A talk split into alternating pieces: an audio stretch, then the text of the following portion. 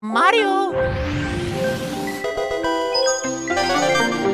Ultra N Podcast. E aí, comunidade nintendista, seja bem-vindo a mais um Ultra N Podcast. Eu sou Daniel Rensover e finalmente voltamos! Depois de um período sabático de fim de ano, um pouco de tosse, um pouco de dores, mas a gente conseguiu voltar em um episódio inédito, o nosso primeiro episódio de 2022. Deus, você tá bem? Você tá, saiu vivo de 2021? Sobrevivemos ao 2021, então estamos aí. Ô Júlio, você fez uma previsão no podcast de 2021 falando que você queria vacina em 2021. Você foi vacinado quantas vezes? Já foi três vezes, daqui a pouco eu tô igual aquele cara lá do, do Oriente Médio que se vacinou 21 vezes e foi preso pela polícia. Mas antes de começar, deixa eu agradecer o ano de 2021 que a gente teve. A gente teve um grande aumento de pessoas que ouvem o nosso conteúdo, então agradecer esse pessoal que passou a acompanhar. Se começou agora a acompanhar, não deixe de ver os episódios anteriores, a gente tem mais de 40 episódios aí para assistir. Se você não acompanha o nosso canal no YouTube, segue lá também que a gente tem conteúdo exclusivo lá também, né? Então, Pocket N, que são reviews bem curtinhas de jogos que estão saindo, então é legal vocês sempre acompanharem. Mas se está aqui pela primeira vez, se inscreve no nosso canal, curta esse vídeo.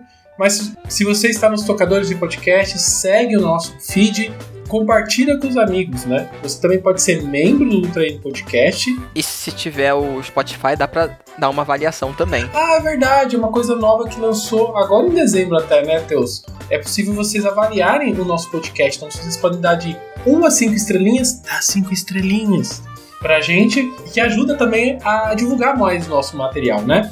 Ah, e a gente também tem os grupos no Discord, no Telegram. É sempre legal a gente, pra gente conversar mais sobre Nintendo.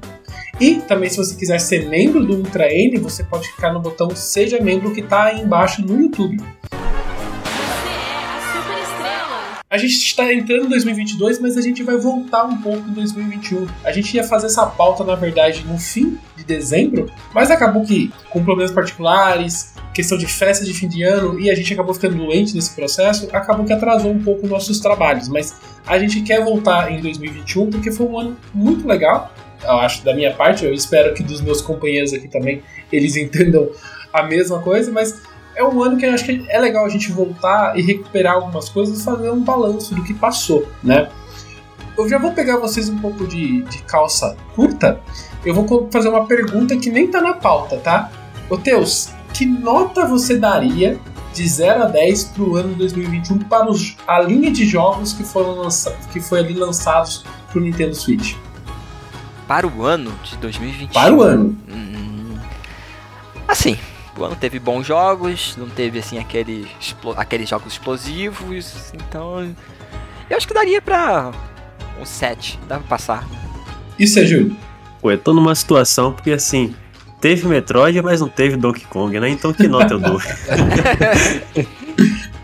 vou dar, vou dar 9, meio ponto por não ter tido Donkey Kong e meio ponto porque não teve a F0 ainda. Mas tem uma coisa que eu falo muito nos grupos de, de WhatsApp, Telegram que o pessoal fala, quando tem evento na, na Direct e essas, esses eventos assim, o pessoal fala assim, ah, mas não teve tal, não teve tal coisa. E tira a nota. Eu, eu sou o contrário, eu falo assim, tem que, tem que dar nota em cima do que caiu na prova. O que, que foi lançado ali, sabe? O que foi lançado, vale que nota para aquilo, sabe? E assim, opinião agora minha, né?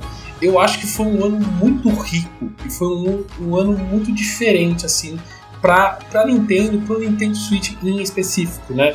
Porque se a gente vai agora e olha o que foi lançado, a gente vê uma uma uma quantidade de jogos muito grande. Até saiu um estudo na, da NPD, da, é um instituto é, americano, que foram lançados mais de mil jogos no ano passado para o Nintendo Switch. Então, imagina mil jogos, né? Uhum. E, e, se a gente vai olhar esses jogos, a gente tem jogos de vários tamanhos, formatos e sabores diferentes. Então, o que eu mais gosto do ano 2021 é que a gente não tem aquele um jogo que chama atenção, que parece que cobre o ano todo, sabe? A gente consegue olhar o ano e ver várias coisas ali diferentes, sabe? Então eu, eu gostei muito do ano ali, acho que eu daria uma nota 9, porque eu tiro uma, um ponto por conta que Advance Wars era pra ter chegado no fim do ano, ali em dezembro, e ele foi jogado pra 2022 e, e ficou deu um dezembro meio bambo ali na, na Nintendo. Pois é, e, e, e 2021 ele é um ano assim bem atípico e para quem fala que a Nintendo vive só de Mario e Zelda, né? Ok, a gente teve Pokémon, mas foi um ano é, com predomínio das franquias, vamos chamar assim, lado B da Nintendo, né? Júlio, A gente teve. Júlio, teve um. Antes de você entrar no, no- Eu quero que você fale sobre isso, que é um ponto extremamente importante. Mas sabe o que eu tava pensando com os meus botões? Aconteceu um negócio ano passado que acho que poucas pessoas observaram. A gente teve um Metroid, a gente teve um Mario e a gente teve um Zelda, tudo no mesmo ano. Tudo bem que dois desses jogos, tanto Mario como Zelda, foram ports de jogos anteriores, mas foi um ano igual aquele ano do GameCube, né? Que a gente teve três. A, a trindade da Nintendo reunida. E a gente teve essa trindade reunida novamente. Eu acho que é um ponto super legal de ser comemorado. É, pois é, e, é, o problema é que o, o- o- eu, fi- eu fiquei pensando aqui, né? Qual foi o Zelda que foi lançado do ano passado? Só que é que realmente Skyward Sword não é meu Zelda preferido, então eu acabo ignorando ele no, no, no, no cômputo do, do ano, apesar de amar muito o Bowser Fury, mas como ele foi um porte, né? A gente. Vamos, vamos, nos focar nos jogos originais. Eu acho que é um, é um ano bem do lado B da Nintendo, assim, né? A gente teve, obviamente, o Metroid, a gente teve o renascimento, né? Tudo bem que na forma de porte, mas teve muito conteúdo do Crun's Blast, né? Que Sim. fez até um review no, no Pocket N. É, o WarioWare. A gente teria Advance Wars, que coroaria também essa situação, mas é, No More Heroes 3 também, né? Uhum. O Famicom Detective Club, que é um jogo de NES que recebeu um, baita de um tratamento. Um que remake, né? Nunca esperaria um negócio desse, né? Eu acho que pouca gente conhecia a franquia. Com, com certeza, Aí- com certeza. Aí veio a Capcom com o, o remake de Ghosts and Goblins, né? O, o novo Uhum. jogo da série também. A Square com aquele Actraiser, né? Exato. Ah, também. muita, muita franquia. Legend of Mana, o, o, o remaster, Sim. remake. Sim. Teve muita coisa Foi- distinta. Foi o ano do, do- dos, dos coadjuvantes, então. Pois é. É, é, então eu vou emendar aqui numa pergunta aqui, então. Se a gente fosse definir em uma palavra o ano 2021, que, que, que vocês, como vocês definiriam? Como vocês definem o ano 2021? Que 2020, é, 2020 foi o ano do Animal Crossing, né? Todo mundo- Toda Uhum. vez que a gente fala 2020, Animal Crossing, Animal Crossing, né? E 2021, como vai ser lembrado o ano, assim? Para as outras pessoas eu não sei, mas depois que eu falei que é o ano dos coadjuvantes, pra mim vai ser ano dos coadjuvantes. Olha, assim, é, é, tudo bem, não foi o jogo mais vendido. A gente teve o, o Monster Hunter Rise, o, o Pokémon. Mas pra mim é o ano de Metroid, né? De Metroid Dread. Não tem como ser outra coisa. Na minha bolinha, pelo menos, não É. tem como. Eu acho que pra quem é um povo mais nintendista vai ser o ano de Metroid, né? Mas eu, Uhum. eu acho que a gente. Eu coro, coroar- coroaria o ano como o ano das thirds. Que eu acho que as thirds fizeram bonito esse ano, sabe? Fizeram. Seja com portes, com jogos exclusivos, que nem o, o Júlio acabou de comentar, vários jogos exclusivos que acabaram aparecendo no Switch, o próprio Heroes, o Shin Megami Tensei, que é um, um jogo que está há Uhum. tanto tempo sendo é, prometido para o Switch, foi um dos primeiros jogos a serem falados, né? E ele foi entregue agora e, e tá fazendo bonito, né?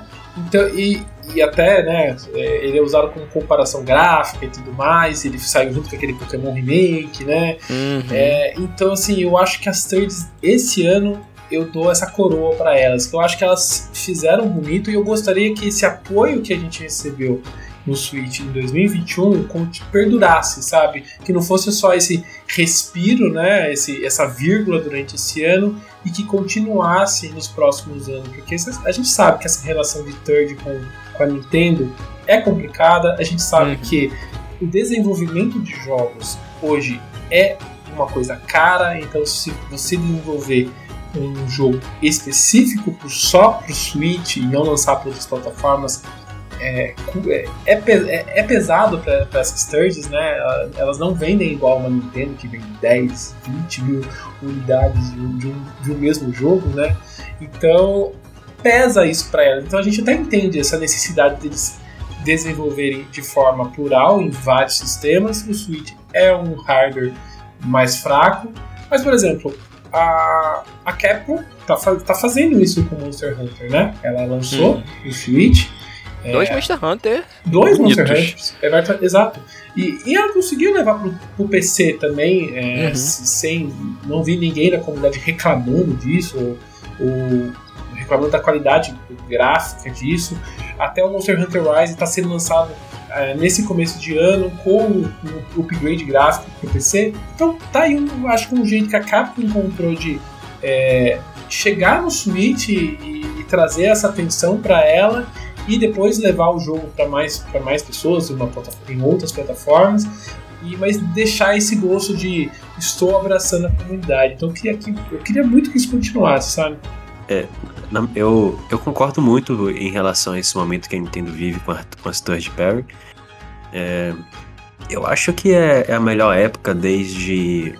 Acho que é melhor do que na época do DS, né? Eu acho que algo parecido assim a gente só teve no, no Super Nintendo, não sei. Mas assim, já faz muito tempo que a maioria dos jogos que eu compro no, no Nintendo Switch mesmo não são os desenvolvidos nem pela Nintendo, nem pelas parceiras da Nintendo. Sempre que a Nintendo lança, obviamente, é, uhum. são os meus jogos, né? Que eu priorizo. Uhum. Mas é muito refrescante você ter opções que a gente não tinha no passado, sabe? Exato, exato. Eu, eu acho isso muito bom, muito bom. Mesmo os ports, é isso é um ponto interessante, né? Que antigamente, quando no Wii U e até antes, a gente recebia é, um, uma notícia de ah, e tal, jogo está sendo portado para o, um console da Nintendo. O pessoal olhava torto, né? E no Switch hoje em dia é um, uma comemoração, entendeu? Eu gosto disso, então eu quero mais e mais sobre isso, sabe? E teve algum jogo que vocês queriam ter jogado em 2021, mas que por questões de tempo, trabalho, não dá pra gente jogar tudo, né, que a gente gostaria. Qual foi o jogo que acabou sendo empurrado no backlog para 2022? Começa ser teus. Olha, no começo do ano eu tava todo enrolado, então eu não consegui pegar o Monster Hunter. Eu via o pessoal falando, via os vídeos, via print, eu ficava assim, pô, esse jogo deve ser maneiro.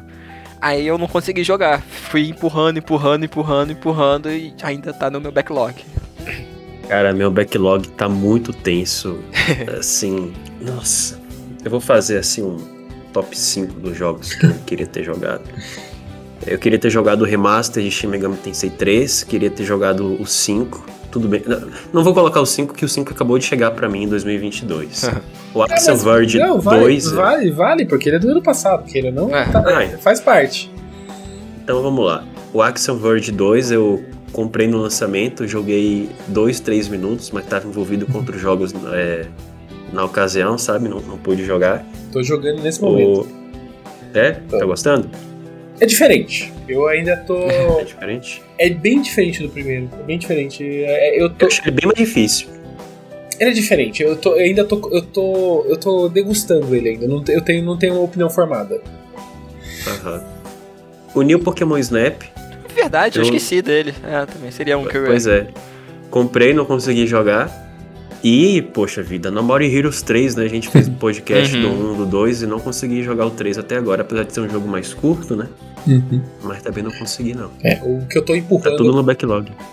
O que eu tô empurrando pra 2022 é o Shin Megami Tensei, porque ele é um jogo que. Eu não conheço muito a série Shin Megami Tensei, eu acabei conhecendo muito mais por causa desse, desse, desse anúncio pro Switch, eu, acabei acompanhando e, e, eu achei todo a, a, o marketing dele, o visual do jogo muito lindo, assim, então eu falei assim: não, eu quero muito ter esse jogo.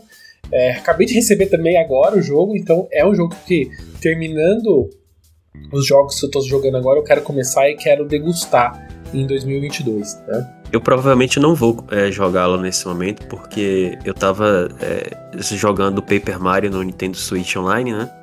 E eu terminei ele, eu acho que gastei umas 60 horas para pegar tudo, daí eu passei pra Wii 8, que provavelmente eu devo demorar umas 100 horas, então eu vou dar uma pausazinha de RPG e jogar um Adventure. Mas em 2022 eu prometo jogar Shin Megami Tensei. Até aproveitando um ponto que você está falando, né, que um dos destaques do ano passado foi justamente o serviço online da Nintendo, né, que quebrou a internet por conta do sistema online, né. A gente comentou até nos nossos é. podcasts, a gente fez até alguns, algumas previsões, né, durante aquele podcast da E3 do ano passado, né, que a gente esperar, esperava o é, o, o, anúncio do serviço online, né? A gente esperava que não seria tão caro, mas no fim das contas ele foi é, anunciado de uma forma bem cara, né?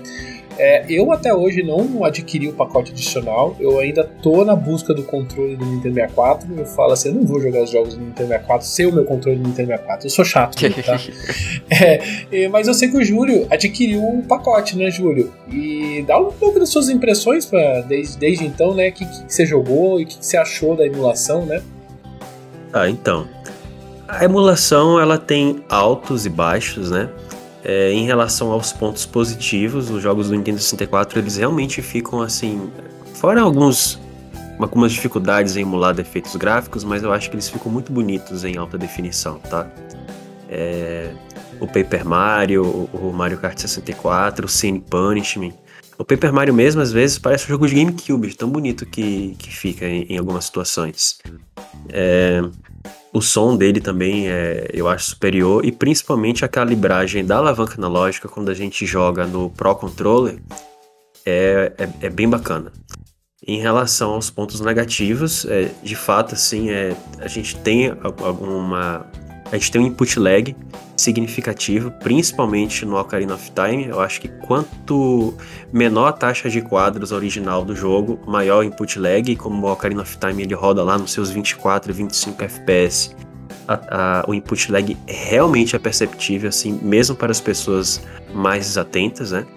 É, tem alguns efeitos gráficos que o, esse emulador não consegue reproduzir.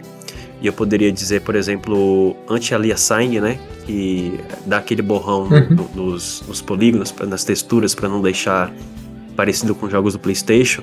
Em várias situações, como no Mario Kart 64 e no Paper Mario, ele não consegue reproduzir esse efeito. Então a gente tem assim. É, às vezes parece que tá jogando um pouco de PlayStation 1 em alta definição. e por incrível que pareça, ele tem problemas de crash. Por exemplo, no, no Paper Mario é, um, é uma das situações mais marcantes disso. Tem uma, uma uma árvore em específico na Cidade do Gelo que se você utilizar a, a sua marreta na árvore, o jogo vai crashar. Hum?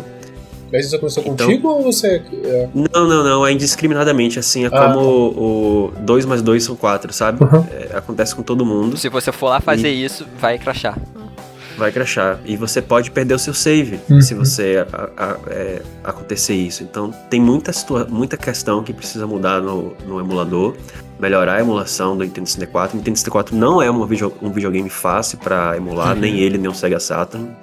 Mas a gente não esperava que honestamente viesse com essa quantidade de problemas. Também a taxa de frames, às vezes, ela, ela cai mais do que o, o normal. Mas enfim, apesar de todos esses problemas, para mim é longe de ser injogável, sabe? Pelo menos o que eu joguei até agora. É, historicamente, eu que acompanho a emulação do Nintendo 64 desde o Wii, é, o meu principal problema é a alavanca analógica a dificuldade de você ter precisão em, uma, em um controle que não seja o controle do Nintendo 64. Uhum. E isso, honestamente, eu não notei no Nintendo 64 Online, tá? Tem outros problemas, mas o problema da alavanca analógica não é um deles. Esse é um dos por meus enquanto... maiores medos, por sinal. Pois é. E por enquanto tá jogável. Por exemplo, Star Fox 64. Caramba, era impossível jogar no, no, no Wii, principalmente no, no Wii U. E tá muito bom. Tanto que eu, eu consegui agora liberar o, o, o hard mode no, no, no, Star Fox 64, que seria assim inimaginável no, no Wii ou no Wii U, sabe? Tem muito que melhorar nessa emulação. Eu acho que é, é, o console da Nintendo, né? Que ele, ela mais tem dificuldade para emular. A emulação do GameCube me parece ser bem superior do Nintendo 64. É, mas espero que no ano que vem, né, a gente tenha um catálogo bem melhor do, do, do Nintendo 64. Acho que espero que ela não esqueça do, do Super Nintendo no Nintendinho também. E espero que esses problemas sejam corrigidos. Acho que a Nerd tem que estar tá lá, né? Uhum. Matutando para ver como é que vai corrigir tudo isso aí. E decepções? Se tiver alguma decepção no ano 2021, algo que ficou amargo durante o ano? Pô, pra mim, de começar, foi o Skyward Sword. Porque eu detestei os controles que eles fizeram pro modo portátil. E eu tenho o hábito de, ah, eu jogo um pouquinho na TV, aí eu vou e pego pra jogar no portátil. Aí tem horas que, sei lá, tô fazendo, deixando alguma coisa no computador, sei lá, um podcast, e eu fico só no modo portátil. e jogar em portátil. Eles fizeram uma gambiarra estranha para se jogar que eu achei muito bizarro. Aí e eu tava animado para jogar. Eu com uma coisa que para mim baixou tanto a bola. Eu ainda quero algum dia tentar jogar, mas aí vou ter que jogar só na TV. Eu não consegui. Eu não joguei o Skyward Sword ainda no, no Switch, meu irmão jogou até, mas lembra que a gente fez o episódio especial do Skyward Sword até com, com o Luiz Estrela, né? Uhum. E eu tive que. Vocês lembram que pra, eu, a gente ficou odiando a gravação porque eu tava jogando? Eu falei, gente, falta só mais um pouco pra terminar. Uhum. E eu descobri que tinha mais um tanto pra jogar. Eu, eu meio que fiquei muito cheio de Skyward Sword, então eu joguei mais de 30 horas, quase num fim de semana, continuamente, então eu recebi o jogo e, e, não coloquei no meu Switch, eu não, não joguei ainda, então não, não consigo nem fa falar se tá bom ou ruim o controle que eu falei, deixa eu jogar no momento que eu estiver mais, mais, mais sem Zelda Skyward Sword na, na, na minha goela, sabe? Mas eu preciso, eu preciso realmente colocar ele no, no videogame e jogar. Skyward Sword e, e, Paper Mario são assim um dos, um dos poucos jogos da Nintendo é, desenvolvidos ou produzidos pela Nintendo que eu não compro, porque eu não concordo nem com o rumo que Skyward tomou, nem com o rumo que a franquia Paper Mario tá no momento. Então, esses aí, infelizmente, não veio a cor do meu dinheiro. Agora, sim, em termos de decepção, eu não diria que é, é o mais próximo de uma decepção que eu tive. Eu não acho que seja um jogo ruim. No entanto, eu sempre fui muito fã da fórmula tradicional de WarioWare, tá? Uhum. E eu entendo que a Nintendo fez um, tentou fazer um reboot bacana com o WarioWare Get It Together no, no Switch para você pensar em jogar com seu amigo, mas eu acho que a personificação dos personagens em si assim não é tão charmoso quanto era o WarioWare no passado, tá? Então eu realmente acho que se a franquia continuar, e eu espero do fundo do coração que continue, que retorne aquele, aquela explosão de criatividade que era, sabe? Usar de você utilizar funções, todos. Né, Júlio? Isso, isso, exatamente. De explorar os sensores de movimento, a, a câmerazinha que tem no Switch, sabe? De repente, no limite, até um, um, um mini-jogo que você tem que colocar o Switch na dock, sabe? Tipo o, puzzle lá do Phantom Hourglass. É, algo assim para você realmente explodir a cabeça, sabe? Às vezes quebrar até a, a quarta parede. O WarioWare tinha muito disso. É, é, um bom jogo, eu acho que pro multiplayer, é, eu acho que com certeza rendeu ótimos momentos para quem jogou multiplayer. Mas eu acho que assim perdeu um ponto assim quando ele incluiu tantos personagens e é, os personagens é, têm habilidades meio ele tentou diversificar, mas ficou algumas coisas muito estranhas e antinaturais, sabe? Eu acho que deve retornar à fórmula antiga. A minha decepção fica com Balan Wonderwood, que eu nem lembrava mais que tinha lançado Você ano chegou passado. a jogar? Você pegou ele? Eu joguei a demo, né? A demo, só a demo, é, você vê que não, você não precisa gastar dinheiro naquele jogo, né, gente? Uhum. O pior que, sério, gente, eu vou ser sincero com vocês, eu já olhei o preço desse jogo para comprar, porque eu tenho, eu, eu falo assim, eu tenho que jogar esse negócio até o final para poder xingar com propriedade. Com substância, com propriedade. Porque assim, eu joguei a demo. A aposentadoria do Yuji Naka. Exato. Então, porque assim, eu, sou, eu já eu sempre falo isso, né? Eu sou fã demais de plataforma 3D. E eu, jogo, eu olho aquele jogo e falo, gente, mas quanta babo... Nossa, é muito, é muito errado aquele jogo. Eu queria até o final para ter mais substância para xingar mais, sabe? Porque só na demo, gente, baixa a demo aí, ó. Enquanto tá ouvindo aqui, baixa a demo do Balão do World e olha a primeira fase, que é uma fazenda. Como assim a primeira fase é uma fazenda, gente? Da onde tiraram isso? Mas tudo bem, a primeira fase é uma fazenda. E a, a, a fazenda, ela, é, ela tem um design que ela é meio redonda, então você vai andando, o, o, mundo vai girando, assim, como se fosse uma, sei lá, um conto de fada, não sei o que, que ele quis Eu dizer. Eu lembro que, que você pisava e meio que o chão afundava como se fosse tecido também, né? É, mas ele, ele, vai rodando, é como se fosse um. Sabe o Animal Cross ao contrário? É meio Animal Cross ao contrário. É. é. E aí. E é tudo mal feito, é tudo bugado, os, os personagens somem na sua frente, aparecem uhum. na sua frente. Então, assim, é muito mal feito, é muito mal programado. Não dá para entender como colocaram. A Square colocou aquele jogo no mercado. Não passou por um. Gente, não dá para entender. Então. Podia é ser só uma franquia pra animação de TV. É ou de A cinema.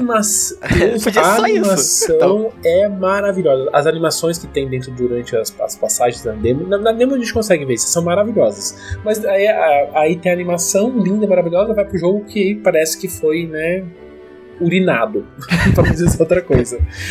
Então a minha maior decepção é o Balan, mas eu vou deixar mais uma decepção aqui que eu acho que todo mundo, o, o pessoal do Pokémon ficou bastante decepcionado com o remake do, do Diamond, Diamond Pearl. O meu irmão comprou esse remake, eu comecei a jogar, eu joguei duas horas. Eu acho que eu não cheguei a duas horas. E eu não Caraca. consegui avançar. Gente, eu preciso. É mesmo. Nossa. É um jogo velho, né? É um jogo velho. E eu, eu, eu e tipo assim. é, Eu não sou tão apegado com Pokémon. Eu gosto de Pokémon, jo- joguei o Sword Shield, joguei o Let's Go. Eu joguei gos- gostando do jogo, assim, né? Tem os seus problemas, ainda mais o Sword Shield, a gente já tem um podcast inteiro falando sobre os problemas dele e do, e do que tem de bom, né? Mas sabe o que me empaca no, no- no remake? Não, é- nem, é, nem é questão de ser chibi e tal. Mas é muito mais a questão de uma hora ele é uma coisa, outra hora ele é uma outra coisa. Então você tá jogando com o bichinho Tibi, aí você vai pra batalha, você vai com a batalha 3D toda bonita. Eu acho as batalhas dele muito bonitas, por sinal. Aí você volta pro Tibi e vai pra batalha tudo bonita. Então, tipo assim, parece desconexo, sabe? Podia escolher um só. Um visual. É. É, tipo, É, Essa questão aí, é, a gente até discutiu assim, é, paralelamente no podcast de Links ao Wiki. É, eu acho assim, uma certa equívoco do desenvolvedor dele interpretar uma questão.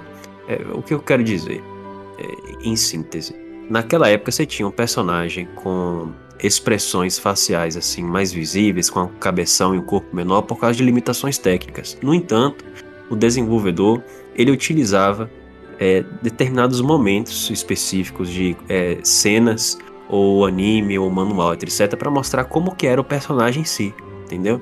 É que você tava olhando para aquele personagem menor, cabeçudo, mas você imaginava Uhum. um personagem Uhum. com a forma real.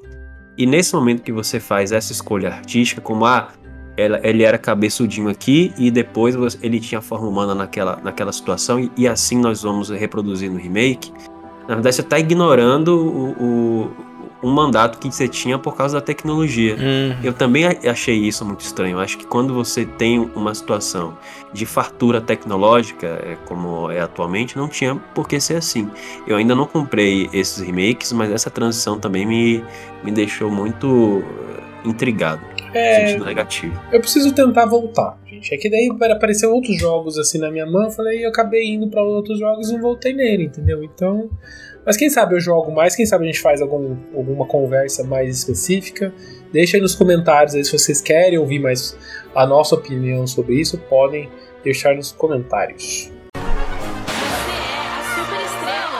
E partindo para o nosso próximo bloco aqui desse balanço 2021, a gente combinou aqui de separar o nosso top 5 de melhores jogos, né, os jogos que a gente mais curtiu de 2021.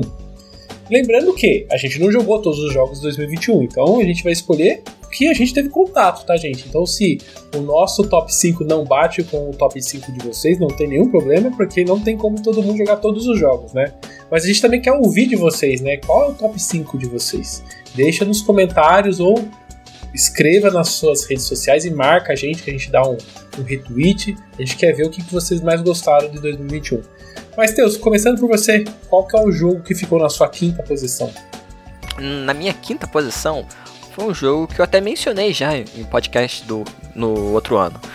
Que é o Melt Blood Type Luminia. Que foi uma surpresa muito legal. Eu meio que esperava que ele seria bom, mas ele é muito gostoso de jogar. É um jogo de luta muito bom. Eu acho que é o melhor jogo de luta que saiu pro Switch, né? Porque, desse ano. Porque Saiu algum outro jogo de luta no Switch ano passado? Eu teve o da. Nickelodeon. Ah, Vale verdade. DLC de Smash Bros? Ah, não Ah, conta o mas DLC. DLC não conta. Senão eu ia tirar, né? se for assim, se vale DLC, então é Smash Bros. Mas é. O Melt Blood, ele é muito gostoso de jogar. E assim, ele tem um problema que pouca gente conhece. O marketing dele foi muito ruim, então pouca gente comprou. Então, pra jogar online, é um- uma eternidade. Eu boto pra procurar e demora uma vida.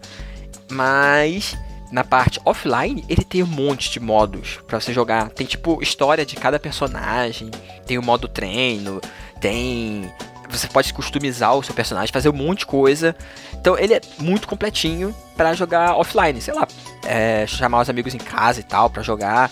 É muito bom e é fácil para para quem não conhece. Você olha assim, tipo uns combos muito louco, mas é aperta A, A, B, A, Y e foi. Tipo, você fez um combo enorme, grande, cheio de efeitos.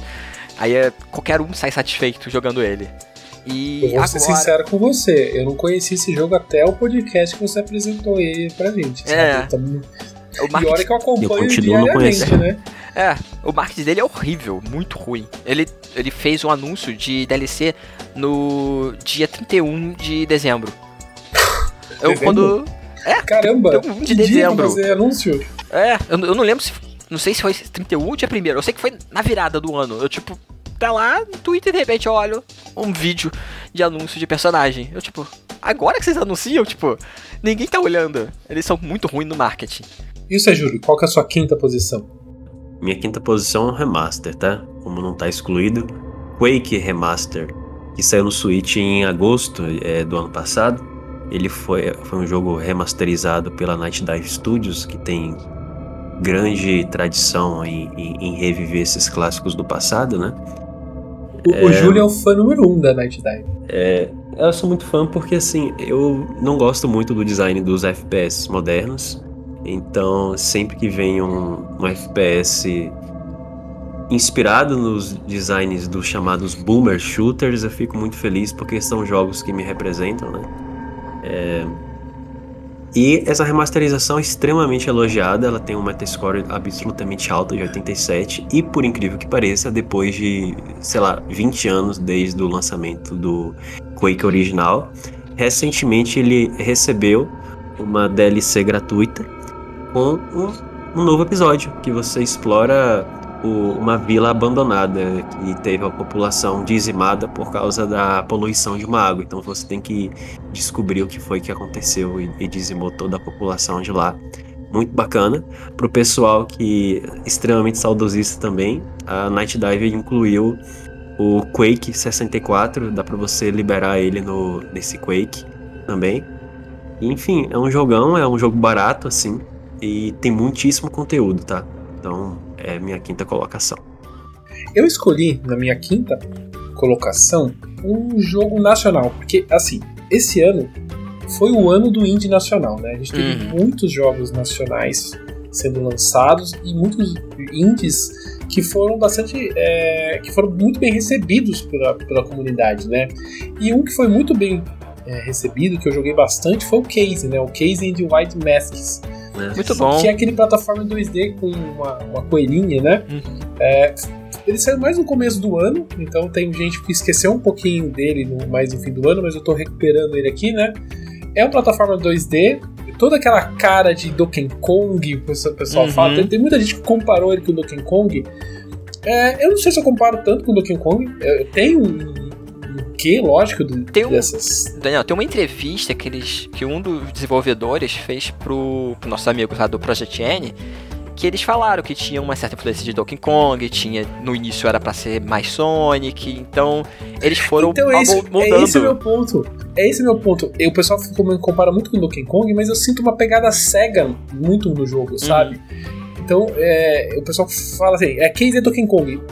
Não é bem isso, mas eu acho uma mistura muito do que a gente sentia muito nos jogos de plataforma 2D ali no 16 bits, ele traz atualizado com gráficos muito bonitos, né, para o Switch. Ele tem também para Steam, acho que tem para os outros consoles Acho também. que saiu pra hoje em dia. tudo, né? Acho que tem pra tudo agora também, né? E ele é um jogo, assim, é, ele é um jogo de plataforma, ele tem uma dificuldade não tão impossível que nem o Crash Bandicoot 4, assim, mas ele tem uma, uma dificuldade boa, assim, então pra você passar com tudo 100%, aí sim é bem complicado, assim. Então, mas fica aí a dica pra quem não, não deixou passar o case, corre atrás dele, que é um jogo de plataforma 2D muito bom. Tá no Switch, ele vira e mexe tá em promoção também, então Uhum. fica de olho nele, corre atrás do Case. Pô, o Case, Eu joguei com ele. ah, também joguei. Eu achei maravilhoso. No início eu tava tentando pegar tudo. Aí depois de uma certa parte eu desisti. ah, eu vou passar de fase só e não vou fazer isso, não. Ah, eu não falei da- das máscaras, né? Porque o mais legal do, do Case é você já controla uma, uma, coe- uma coelha, né? Uhum. Mas no meio das fases você pega umas ma- máscaras e ela dá uma toda uma, uma mudança no seu no, no seu no gameplay, né? Então você corre mais rápido, dá golpes diferentes e então ele, ele tem eu não, eu não lembro quantas fases eles têm, eu acho que umas, umas 32 fases mais ou menos. Ele não é muito curto, mas também não tão longo assim, mas tem essas quebras de, de jogabilidade assim que eu achei bem interessante. Eu acho assim que o, o gameplay dele, ele realmente lembra um pouco jogar com a Dixie no, do Donkey Kong Uhum. Country, sabe? Agora, em termos de design, eu achei ele. Acho que no início ele começa lembrando do Kong Country, mas logo depois eu acho que ele fica meio scriptado, ele parece mais Rayman Legends Aham. ou Rayman Origins. Boa. Só falta, o- só falta as, ele- as musiquinhas pra fazendo. Lembra É, bastante. Mas eu, eu acho que ele, eu acho que ele, ele pega, fica com mais cara de Rayman do que de Donkey Kong Country. Você é a super estrela. Continuando nos indie brasileiros, agora na quarta posição é o Dodgeball Academia. Que eu joguei Ah! bem no finalzinho do ano. Eu cheguei bem no finalzinho, que acho que eu peguei uma, uma, uma promoção e eu fui testar porque, tipo, ah, bonito. E falavam que parecia os jogos de RPG do, do Mario, do. Os RPG de esporte do Mario da, de Game Boy, tipo o, o Mario Golf e tal. E eu adorava aquele- o Mario Golf. Ah, eu vou testar, vou ver. E, tipo, é queimada, né? Queimada é legal. Eu fui, fui jogar. Nossa, que jogo divertido. Cheio de, de piadinhas, assim, regionalismos e tal. Que você percebe, sei lá, ah, você vai na cantina e tem umas comidas que você vê que é coisa daqui, tipo brigadeiro, pão de queijo, essas coisas. Então é, é muito legal e é muito bonito. Ah, e uma das coisas que ele também foi muito. O pessoal foi divulgando é a acessibilidade. Que ele tem o modo aprendizado, que é meio que. Você bota o jogo, aí sei lá, vai estar em português. E embaixo vai ter uma legenda em inglês. Ou você aperta o botão, aí muda pra, sei lá, em espanhol, francês, japonês, coreano, chinês e tal. É muito legal. E a gameplay é tipo. É um jogo de queimado, 3 contra 3, no- normalmente. Você tem os poderezinhos, estilo Mario, né? Que você vai exagerando. E você vai movimentando. Aí você tem que pegar a bola, tem, você toma bolada, você perde HP por ser um RPG e tal. E é muito legal. E eles, tipo. É tipo um RPG de turno. Não, é RPG em tempo real. Você tem que correr da bola, tem que pegar a bola, pula. Que legal. É. E assim, o início do jogo é muito confuso. Porque, tipo, ah, ele começa com um personagem só, que é o Otto, protagonista. Aí depois ganha- aí chega mais um. Aí chega mais um. Quando tá em três, na primeira vez que você vai jogar, fica uma coisa muito caótica. Muito caótica. Porque assim, a bola vai vir no, em você. Aí você tá jogando com o Otto. Você pula, quem tá atrás de você vai tomar bolada. E você vai tomar dano. Assim mesmo. Então você tem que meio que saber coordenar, tipo, os seus personagens. Aí, sei lá, tem personagem que agarra a bola, tem outros que rebatem, tem outros que jogam a bola e ela vai girando, tem gente que, sei lá, é, cura. Então, tipo, tem uma variedade absurda. E tem, tipo, muita loucura. Tipo, um dos personagens que logo começa no jogo é o Bexigo. Ele é um menino super tímido, que ele tem uma cabeça de bexiga. É uma cabeça azul grandona. E tem tipo vários outros. Tem um menino que é uma cabeça quadrada, que ele é do culto do, dos bolas quadradas, como se fosse terra plana. Tem tipo muita, muita. É muita loucura. Muita loucura. Eles pegam coisa de desenho animado, de mangá, de outros jogos, tipo o especial do Otto é tipo um Kamehameha grandão. É, é, tem tipo, é muito, muito legal, muito divertido. É um jogo que as pessoas têm que conhecer esse, esse jogo. Tá todo mundo colocando um jogo indie, né? Vou colocar um também. Minha quarta posição é Bowser's Fury. é, Ô, louco. gente, é o seguinte, é, é, eu não vou colocar o 3D World porque muita gente disse que Bowser's Fu- Fury, se ele fosse lançado, obviamente não a 60 dólares, mas se fosse lançado separadamente, ele mereceria é, é, disputar até se for um GOT e eu concordo Uhum. inteiramente. Pra mim foi uma das melhores experiências que eu não só tive no ano passado, como ah, uma, uma das grandes experiências na franquia Super Mario. Eu realmente espero que a Nintendo aproveite esse design para os futuros episódios, passando em terra firme e sem o Nemesis. Eu acho Aham. que esse é o caminho do Mario e espero que quando Miyamoto disse que pretende expandir Mario 3D, ele tenha se referido a Aham. isso. E um spoiler, a minha próxima categoria também é Bowser Fury. Então eu adorei o jogo. Eu nunca tinha jogado o 3D World. Aí eu fui, porque quando a gente fez o podcast, eu fiquei muito hypado. Tipo, eu não, não tinha interesse. Aí o podcast aqui me vendeu. Eu, tipo, eu vou comprar esse jogo. Aí eu comprei. Eu joguei. Eu fiquei assim, marav eu, eu achei maravilhoso. Mais o Bowser Fury do que o 3D World. Mas aí outra, outra, outra história. O Mario 3D World, ele está na minha lista com Bowser Fury, mas eu, eu não vou comentar ele agora. Vou deixar esperar chegar na minha posição, tá, gente? Porque na minha quarta posição, eu deixei o Mario Super... O Mario Party Superstars. Ah, muito bom. É, eu queria até colocar ele mais pra cima, né? Porque eu acho que ele é um marco Uhum. na história dos, dos jogos no Brasil, né? Porque ele é o primeiro jogo da Nintendo a ser localizado, legendado e até um pouco de dublagem a gente tem ali dentro do Mario Party, né? E, e eu acho que isso tem que ser celebrado, né? Eu tenho minha vontade é colocar ele lá na primeira posição, né? né? E ele é um jogo excelente, tá? Eu- é um jogo que me surpreendeu, é um jogo que me trouxe de volta para Mario Party, porque eu sou aquele cara que jogou Mario Party lá nos, primeiros, nos primórdios do Nintendo 64 e deixei, porque, sei lá, minha sensação, não sei se vocês compartilham, que o Mario Party sempre foi aquele jogo da Nintendo para cobrir tabela, sabe? Ah, a gente precisa ter um jogo para do Mario esse ano aqui para né, manter a, a- o mercado aquecido. Então o Mario Party lança todo ano quase, sabe? Então é uma série que, sei lá, a Nintendo parece que lança meio sem muito cuidado. E já esse Mario Party, desde, desde antes dele eu saber que ele tinha essa localização, eu já sentia que ela estava ali celebrando né, o Mario Party, né? Trazendo os, os minigames antigos, trazendo os tabuleiros antigos, né? E aí quando falaram que ia ter localização, eu falei, não, eu vou comprar isso aqui, né? E me surpreendeu, me surpreendeu muito o jogo, principalmente o modo online, né? Você liga o jogo, ele já pergunta, você vai jogar como? Vai jogar online ou vai jogar é, aí na sua casa, né? E isso é bem legal, porque já- ele já prepara toda a sala de jogo para você, sem você perder muito tempo, né? Então você vai ali, já fala que vai jogar online, já chama um amigo, já conecta. E, e, e, e por incrível que pareça, o, o online da Nintendo funciona muito bem, obrigado. Eu não tive mínimos problemas de, de conexão. Se alguém tem problema de conexão e acaba caindo no meio do, do processo, ela- a pessoa consegue voltar para a partida só né, escolhendo uma opção assim que, que volta assim o jogo. E, e o jogo é muito bonito. né? Os bichinhos são muito bem animados, são animações novas. Os minigames escolhidos são, são muito bons, assim. Então, assim, é- Mario Party Superstars é muito legal, muito bonito. Se você tem com quem jogar, porque assim, eu só não indico ele se você tiver poucas pessoas para jogar. Né? Jogar sozinho, Mario Party não rola. Tem que ter gente para jogar. Então, combina com os amigos no sofá ou combina com os amigos na internet e jogue, que é muito legal. É, do que você falou da franquia Mario Party, assim, eu acho que ela realmente deu essa impressão de uma franquia pra cobrir buraco, entre aspas, principalmente a partir do Wii. Acho que no Wii, no DS e no Wii U, a franquia enfrentou meio que o fundo do poço, assim, em termos de, de qualidade, sabe? É, agora, cara, no início, a franquia, no Nintendo 64, a franquia Uhum. Mario Kart, era foda demais. E eles realmente colocavam amor na- no, no momento do desenvolvimento, sabe? E, e não economizavam.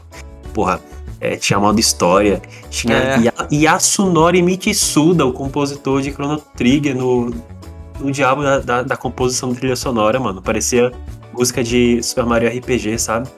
É, era incrível. E eu fico muito feliz pelo, por Mario Party aparentemente ter voltado a esse caminho de mais inspiração, sabe? Precisamos fazer um episódio só sobre Mario Party, hein, Júlio? Precisamos, sim, porque esse Mario Party realmente é muito bom e eu fico muito feliz que o primeiro título, né, é traduzido, localizado, né, na verdade, no nosso Uhum. idioma, é, tenha sido um, um título que marca o retorno da franquia Mario Party para esse nível de qualidade. O Super Mario Party também foi bacana, mas esse me agradou muito mais. E o meu próximo eu meio que já comentei, né? Na, ter- na terceira colocação é o, Mario, o Super Mario 3D World mais Bowser Fury. Então eu acho que dá pra passar. Mas você falou que você não gostou tanto do, do 3D World, então explica agora só pra gente o que, que você não gostou tanto. Então, quando vocês estavam falando, eu fiquei, tipo, achando que seria uma coisa incrível, porque eu adoro os Mario, Mario 2D. E o Super Mario, Super Mario World, Mario 3 e tal. E os jogos 3D, tipo Mario 64 e tal. Eu não sei porquê, eu criei na minha cabeça uma coisa mágica. E eu não achei tanta coisa. E a, a questão de tipo. A fase 1, 1. Sei lá, eu não lembro agora de cabeça, mas sei lá, grama. Aí na 1, 2 é aquelas com os quadrados, sei lá. Aí depois muda. Tipo, eu não sentia meio que uma progressão. Mesmo que, sei lá, Aham. tá- tô no mapa de grama. E de repente eu tô num lugar no céu, uma coisa psicodélica. E de Faltou, mais o- faltou, faltou world building pra você. É, faltou Aquele isso. mundo mais conciso, né? Pra, pra dar sensação de aventura. É, ou sei lá, se fosse, sei lá, tipo, o, o primeiro Mario. Que você começa no Mushroom Kingdom e tal. Aí o Mario, depois de entrar no castelo, entra num cano. Aí você vai pro debaixo da terra. Poxa, se fosse um negócio mais ou menos assim, aí tivesse umas coisas doidas, eu acharia muito mais interessante. Mas tirando isso, é, pô, de gameplay eu achei muito bom. É, visualmente, eu achei lindo. Tipo, eu gostei de tudo. Só acho que faltou, faltou isso. Coesão do, do mundo. Meu terceiro colocado é Monster Hunter Rise. Eu acompanho a franquia. Conheci ela no Wii, né? Com Monster Hunter 3, com aquelas batalhas aquáticas polêmicas. Que eu fiquei assim, dividi opiniões, gostei, não gostei e tal. É, de certa forma, eu sempre tolerei o gameplay mais travadão da franquia, mas assim, Monster Hunter Rise ele é, é, tirou aquele gameplay muito travado dos jogos antigos e eu acho que isso, longe de ter tirado a essência da franquia, mas deixou o jogo dinâmico e atualizado e mais divertido. Joguei bastante ele. Pra mim, ele tem um defeito de que ele foi lançado com parte do conteúdo. Então a Capcom atualizou esse jogo progressivamente ao longo do tempo, colocando adicionando monstros, e colocando mais quests, etc. Isso pra mim é um pouco mais difícil pra é, acompanhar, sabe? Eu realmente gosto de começar o jogo, é, ele, ele prontinho lá, perfeito e acabado. Por isso que eu tô esperando agora a DLC chegar pra eu retornar pra esse Monster Hunter Rise. E, enfim, pra mim é um jogão, merecidamente o, na terceira colocação minha. Esse Monster Hunter Rise, eu nem coloquei a mão, Júlio. Eu não Mas você- consigo gostar de Monster Hunter. Mas você jogou, você jogou demo? tentou e. Joguei e não gostei. Nossa, é, você você acredita que pela Demon também, eu falei, rapaz, a Demon eu não gostei tanto. Eu falei, pô, mas eu gosto de Monster Hunter, eu vou comprar. Daí quando eu comecei a jogar o jogo, acho que ele começa de um. De um a demo começa de um jeito e o jogo começa de outro, sabe? Eu realmente me senti mais cativado pelo jogo em si. Não é coisa. Se você. Não sei se eu sou capaz de falar, ó, gasta, gasta teu dinheiro aí pra comprar o jogo. pra saber se você vai gostar, né? Mas assim, comigo foi assim, sabe? É que eu gastei tanto dinheiro no ano passado, gente. Eu comp- Chegou um momento que eu comprei quase três jogos em sequência. Eu falei assim, meu Deus do céu, não, não pode fazer esse negócio, sabe? Então eu- o Monster Hunter eu guardei pra eu comprar no lançamento a minha terceira posição. O meu jogo do ano ficou na terceira posição, mas era o jogo que eu mais esperava no ano passado, que era o No More Heroes 3. Eu comecei o, o ano passado, ano retrasado no caso, né? é, esperando o lançamento desse, desse jogo, ele foi, foi atrasado pro ano passado, né? E assim que lançou, eu peguei ele. E ele é tudo que eu gostaria e muito mais, sabe? Só que, assim como a gente até falou no nosso podcast do No More Heroes, né, aqui no Treine, recomendo vocês aí lá ouvir para quem não conhece a série entender melhor.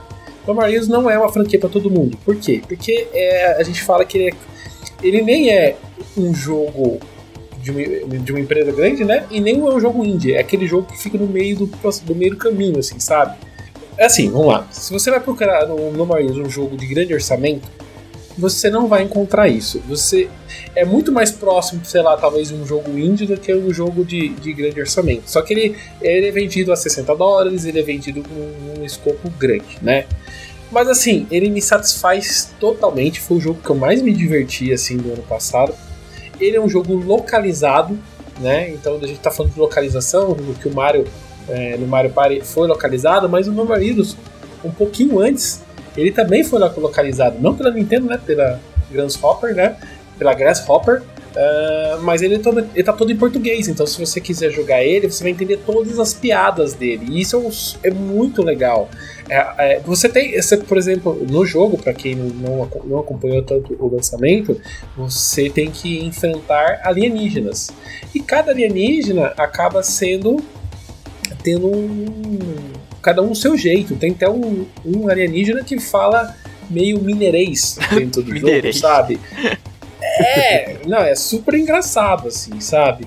E, e o jogo é cheio de, cheio de twists, então você, sei lá, eu sempre pensei assim, ah, não, mas a gente começa o jogo já sabendo que são 10 alienígenas para serem enfrentados. Uhum. Lógico que não vai ser 10 alienígenas para serem enfrentados. Então, ele quebra muitos paradigmas, assim, do que você espera. É, ele evolui muitas coisas que, é, que a gente não esperava. O legal do More 3 é a batalha. Ele foca muito em batalha. Então o hack slash dele nunca esteve tão louco e diferente, sabe?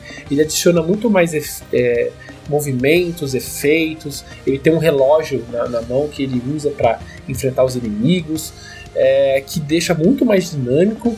A cidade ela cresce, mas ela continua vazia. Ela melhora um pouco o dinamismo dela, que ela distribui mais as coisas para fazer na cidade, mas aquela sensação que o pessoal reclama do, do 1, o pessoal reclama aqui. A performance da cidade continua sendo muito mal, né? Muito mal feita, obrigado, né? Mas assim, é, é, tem coisas ruins? Tem, mas a parte boa, para mim, me satisfaz. É muito engraçado, é muito divertido jogar. Eu joguei inteiro de uma vez só, assim. Tem muito mais coisa para falar dele. Eu queria, sei lá, talvez um podcast só pra falar dele. Assim. Então, se alguém é fã de No More Heroes, escreve nos comentários. Vamos tentar fazer um podcast só dele, porque eu acho que seria interessante falar mais sobre No More Heroes. Na minha segunda posição, eu vou, eu vou trazer de novo um jogo indie. Metroid Dread. é, jogo 2D é jogo indie, né? Não é isso que fala aí na internet? segunda, segundo a internet, segundo o Facebook, é isso é, aí. então, é um jogo indie. É, é segundo Metroid... o esgoto. é Metroidvania 2D, é, é indie. E assim, como é bom voltar a jogar um Metroid depois de quantos anos? Era 15 anos, sei lá é muito tempo jogar o Metroid 2D. E, tipo, eles fizeram umas coisas assim maravilhosas, aquele, a gameplay muito boa. Tipo, qualquer comando você faz assim rapidinho, você aprende e não está lá. Você já tá lá fazendo, já fazendo umas manobras, malabarismo, tirando, fazendo umas coisas incríveis. E o jogo assim é maravilhoso, tipo, é muito pouca coisa que dá para falar mal desse, desse jogo. É um jogo que sei lá, é maravilhoso. Metroid Dread. Ah, tô na expectativa agora de qual será o seu primeiro colocado, tio. É. Já que Metroid foi o segundo. Exatamente. Exatamente. E o... Ô, Júlio, você colocou Metroid segundo também? Ah, é, se, eu, se o Sakamoto. Eu quiser que o Sakamoto amanheça aqui com um revólver na minha cabeça. é, é o seguinte: meu segundo colocado não é Metroid Dread, mas é Dusk um FPS que foi lançado no final de 2021 pro Switch, que é foda pra caralho. Gente, é o seguinte, é... muita gente deve pensar assim, né, que o, o Switch não é um, um, videogame com tradição em FPS, porque Call of Duty e, e qual o nome da, como o nome é? Battlefield. é Battlefront? Battlefield. Battlefield, Battlefield não, não estão presentes, mas assim, o fato do, do Switch não ter esses FPS AAA fez com que ele se proliferasse como uma plataforma muito específica em relação a um subgênero de FPS, que são o que eu falei anteriormente em relação a Quake, que são chamados Boomer Shooters, que são FPS que tem o seu design baseado nos shooters de, da década de 90 e do, e do início dos anos 2000, principalmente baseados em Heretic, Hexen, Quake e Doom, tá? Então, Dusk, ele tem a estética dos anos 90, o design dos anos 90 com a tecnologia atual. Ele foi um jogo absolutamente elogiado. E só para você ter ideia do quanto o Switch está se consolidando como uma plataforma para boomer shooters, o Dusk ele foi lançado apenas para PC em 2018 e para o Switch em 2021. Ele não foi lançado no PlayStation 4 e muito menos no Xbox, que, que supostamente tem bastante tradição em FPS. É, ele tem uma ambientação bem dark fantasy, é, com o tempo ele também começa a ter um pouco de ficção científica, né, o, o que é bastante comum também em relação a esse gênero.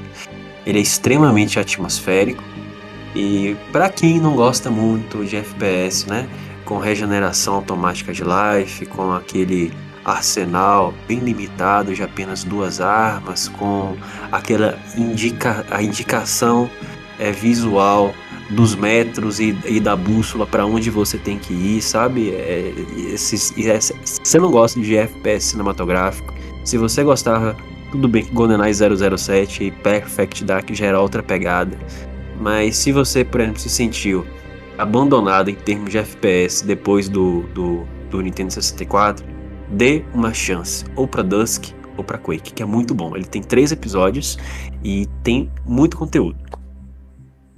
Com certeza a lista do, do Júlio Rodrigo não vai ser igual a ninguém na internet, né? na minha segunda posição, eu coloquei o Super Mario 3D World mais Bowser Fury. Ele só não tá numa posição mais para cima por ele ser um porte do Wii U, mas eu falo que ele é meu Mario, pre, Mario 3D talvez predileto dos últimos tempos, ainda mais com a versão do Switch, né? Porque a parte do Mario 3D World eu já gostava muito, já falamos um podcast inteiro só sobre isso lá, né? Com, até com o Padre Edson. A gente já falou do Bowser Fury, que a gente fez um outro podcast uhum. só sobre isso. Ou seja, já falamos muito sobre ele. Mas agora sim, se você não se você não jogou ainda, se você vai comprar o Switch agora, precisa comprar um Mario, eu falo, acho que o primeiro Mario que você deveria comprar é o Mario 3D World.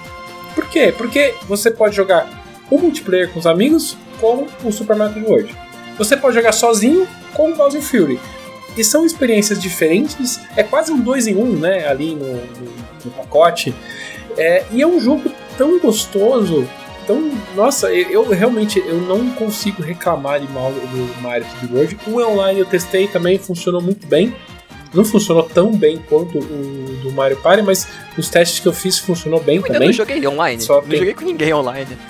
Sério? eu joguei, eu joguei. Eu joguei online e funcionou é. bem, por incrível que pareça, ah. eu não ah. esperava. É, a gente tem que falar que, é, por incrível que pareça, a gente tem que ficar falando que o online do Nintendo funciona, porque tanta gente falando que não funciona, hum. né? Então acho que a gente é legal a gente falar quando funciona, né? Então ele funciona muito bem. Então se a gente tá, tem dois podcasts falando sobre ele, então não vamos estender muito, né?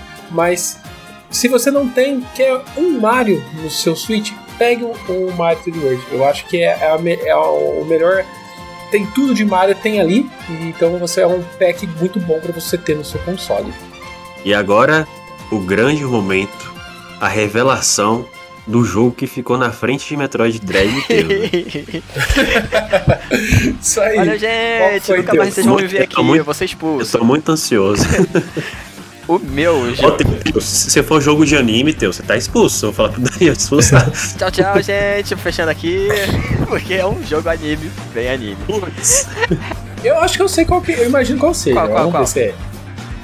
Eu acho que é um da Square. É. Ah, não. é sim o New The Fala World dele, End With You. Que eu achei esse jogo maravilhoso, ele melhorou assim, tudo, tudo do outro. Tipo, a gameplay dele melhorou absurdamente, se tornou um jogo que dá para se jogar de boa. É, os personagens são maravilhosos, eu adorei eles. O, o mundo que eles fizeram, fizeram de um jeito muito maravilhoso. A estilização de Shibuya. Eu achei tudo muito bom, muito bom. Tipo, a, a, as dublagens que eles fizeram lá em japonês, inglês foram muito boas. Queria que tivesse mais localizações, mais alguns outros idiomas, pelo menos em legenda. Queria, mas é é um jogo que a Square parece que escondeu e, e, ficou se perguntando por que não vendeu. E assim, o jogo é maravilhoso, maravilhoso. É... Eu adoraria que as pessoas jogassem mais ele, sei lá, pega numa promoção. Ô Teus, e se eu te contar que eu tenho esse jogo? Aqui em casa e eu não. Eu acho que você vai gostar, porque não é RPG de turno. É só sair apertando os botões e, e ver coisas brilhando e Eu explodindo. quero jogar, eu acho ele. Eu gosto muito da estética dele, eu acho ele muito bonito, apesar do, do Júlio não gostar da estética. eu acho muito bonito. e eu quero jogar, mas aí eu só tenho um problema, né? Ele é um RPG. E pra começar RPG, eu tô. Gente, eu tô com quatro É, tem RPGs, isso, cinco tem isso, tem RPGs pra jogar. E eu não joguei nenhum. Esse é um do- Então, Eu acho que é o único motivo que ele ficou acima de Metroid Dread. Porque eu gosto mais de RPG do que de Metroidvania. Eles estão, tipo, faz sentido. Faz é sentido. quase um empate técnico, Te que perdoo, te perdoo, eu te perdoo. Pô, é, você passou por pouco. Você passou por pouco, a sua justificativa foi boa. Ô, Júlio, mas agora sim. Que Metroid Dread já tá em primeiro lugar, eu acho que todo mundo que segue no Trailers já sabia, né? Porque eu sou fãzão de Metroid. o único estranho aqui Eu foi sou eu. fãzão de Metroidvania. Você também é, então fala um pouquinho de Metroid. Porque assim, gente, a gente quer fazer um episódio sobre Metroid. Uhum. A gente, se eu deixar o Júlio falando, ele vai fazer o po- o podcast de Metroid agora, entendeu? Então, fala só um pouquinho e a gente volta pra falar de Metroid em outro momento. Seguinte, é, é Metroid Dread. O primeiro contato que eu tive com ele, cara, é, sem adentrar em, em minúcias do jogo, foi difícil eu acreditar que eu tava jogando Metroid Dread. Assim, parecia que o jogo não existia. Foi, foi muito difícil cair a, a ficha, sabe? Acho que só foi. Acho que quando eu tava zerando, acho que quando tava caindo a ficha, aquele jogo existia, que tava na minha frente, que eu tava jogando um, um jogo que eu esperei, fiz tanto hype. É, me perguntei tanto se realmente existia, se era delírio coletivo, o que que era. Enfim, eu acho que é um retorno verdadeiramente triunfal para a franquia Metroid 2D. Estou muito ansioso para verificar como é que foram as vendas. A gente já sabe que foi bem nos Estados Unidos, que vendeu relativamente bem também na Europa e, e- e no Japão. Vamos ver se ele vai ter perna suficiente, porque é o- no coração de todo fã de Metroid. A gente quer que a franquia agora tenha, né, uma casa, tenha lançamentos regulares, como acontece com Mario, Zelda, não fique a, a, é, à mercê dos planetas se alinharem, né, para ter um novo jogo da franquia. Enfim, é basicamente isso. Até a, sobre gente, a gente já falou bastante desse, desse assunto, né? É, a franquia ter casa é a franquia ter aquele estúdio que sempre está trabalhando na- em um jogo novo daquela franquia, né? A gente tem a- o Fire Emblem, que tem sempre um jogo novo, o Kirby tem sempre um jogo novo, porque tem uma casa, a gente sabe que aquela empresa está fazendo aquele jogo. Quem sabe a Micro Steam se transforme nessa casa de Metroid, né? A gente até estava esperando, quem sabe que depois do lançamento do Metroid Dread, a Nintendo anunciasse, sei lá, uma parceria, uma compra, uma aquisição, mas até agora não rolou isso, né? Uhum. Então esperamos que pelo menos essa parceria de novos títulos continuem ali no- com a Mercury Steam, né? E que venham mais jogos de Metroid, porque Metroid Dread é muito bom, é uma volta das origens, é uma atualização do jogo, Samus está super leve, livre e solta. Eu vi muita gente nova na série, começando por Metroid Dread, né? Tem sempre aquela dúvida, né? Começo por onde, né? E o pessoal começou por esse jogo e se apaixonou. Então, se vocês têm um pouco de receio por onde começar, se dá para começar direto no Metroid Dread, dá para começar, não tem nenhum problema. Até o começo do jogo, né? Tem um resuminho aí da Aham. história para você começar jogando, mas tem até um podcast nosso aqui também, resumindo um pouco mais ainda o, a história de Metroid, né? Então, o nosso primeiro lugar no Ultra N fica para Metroid Dread e que venha muito mais Metroid em 2022, quem sabe. E para você, o que você achou do 2021? Deixa aqui nos comentários o seu top 5 de melhores jogos. A gente quer saber o que você mais curtiu. Se você está ouvindo nos agregadores de podcast, pode também mandar nas nossas redes sociais. É só procurar por Ultra N Podcast. Eu sou o Daniel Rensober, você me encontra lá no Twitter na arroba Daniel Ren. E eu sou o Teus, vocês podem me encontrar pela arroba JacksonTeus com underline no final. Eu sou o Júlio, estou lá no arroba Júlio Rodrigo X. O Ultra N Podcast dessa semana fica por aqui. A gente se vê daqui 15 dias. Até mais! Tchau! Falou!